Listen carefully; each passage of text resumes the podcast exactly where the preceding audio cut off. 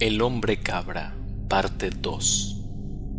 En el año 2012, en la provincia de Mendoza, en Argentina, tuvo lugar una serie de avistamientos de una extraña criatura que era precedida por eventos inexplicables. Los medios locales cubrieron la noticia con el amarillismo y sarcasmo característico que se le da a esta clase de cosas, por lo que pronto quedó en el olvido, aunque muchos testigos y escépticos atribuyen el olvido en el que cayó el caso a una especie de complicidad por parte de ciertos círculos de poder en dicha zona. Los escasos registros que aún pueden conseguirse en línea no duran mucho antes de que se les dé de baja sin justificación aparente.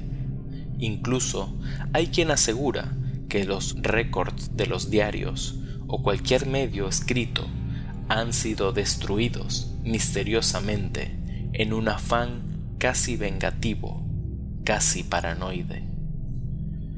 Muy poca información es la que sobrevive al día de hoy, gracias a testimonios de quienes presenciaron la aparición de la criatura, es que podemos hacernos una idea de los hechos. El testimonio de un joven que pidió que se conservara su anonimato afirmó que trabajaba como peón en una granja productora de soya muy conocida en esa zona al momento del avistamiento y afirma que ocurrió en enero. Era una noche calurosa cuando, repentinamente, los animales comenzaron a alterarse de manera inexplicable. Fuertes corrientes de viento azotaron un sembradío de manera repentina. Quien cuenta la historia afirma haberse sentido víctima de una terrible inseguridad. Náuseas, temblores y pánico inexplicable. Intentaba calmar a las bestias sin saber lo que estaba ocurriendo, y tan repentinamente como ocurrió, todo quedó sumido en un silencio abrupto.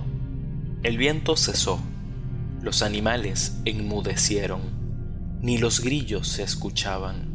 Hubo una sensación eléctrica en el aire, y de repente un hedor nauseabundo y penetrante lo inundó todo. Levemente escuchó pasos en el techo del establo donde estaban los animales. El hombre narra que dio un par de pasos hacia atrás, saliendo del recinto, alzó la cabeza y lo vio. Era un ser anormalmente alto, con patas de cabra. Estaba en cunclillas mirándolo de vuelta, desde arriba. Su piel era escamosa, y lo que más le asustó fue la increíble similitud que tenía con un hombre.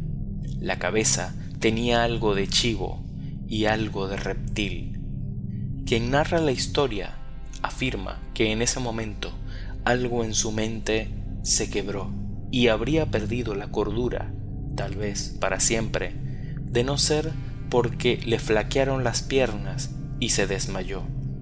Se golpeó la cabeza al caer. Lo encontraron a la mañana siguiente y algunos creyeron el relato pero la mayoría lo atribuyó a una simple borrachera o que el golpe que se había dado en la cabeza le había hecho alucinar.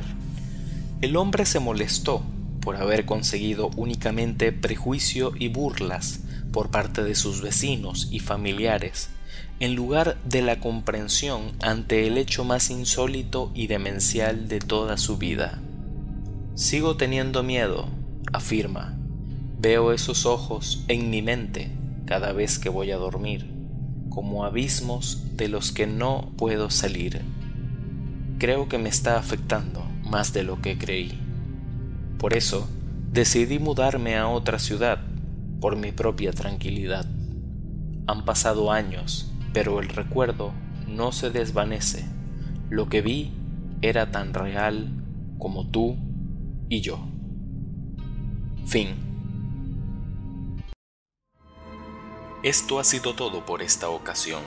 Si te ha gustado el contenido, dale like, suscríbete y compártelo con tus amigos. Escúchame en Spotify, YouTube o donde sea que escuches podcast. En la descripción de este video podrás conseguir enlaces de contacto, tiendas de mercancía oficial y redes sociales. Consígueme en Instagram como La Senda Opuesta. También podrás conseguir un enlace de PayPal donde puedes hacer donativos para que este canal siga creciendo. Yo soy Marco Losky y te doy la bienvenida a la comunidad de la senda opuesta.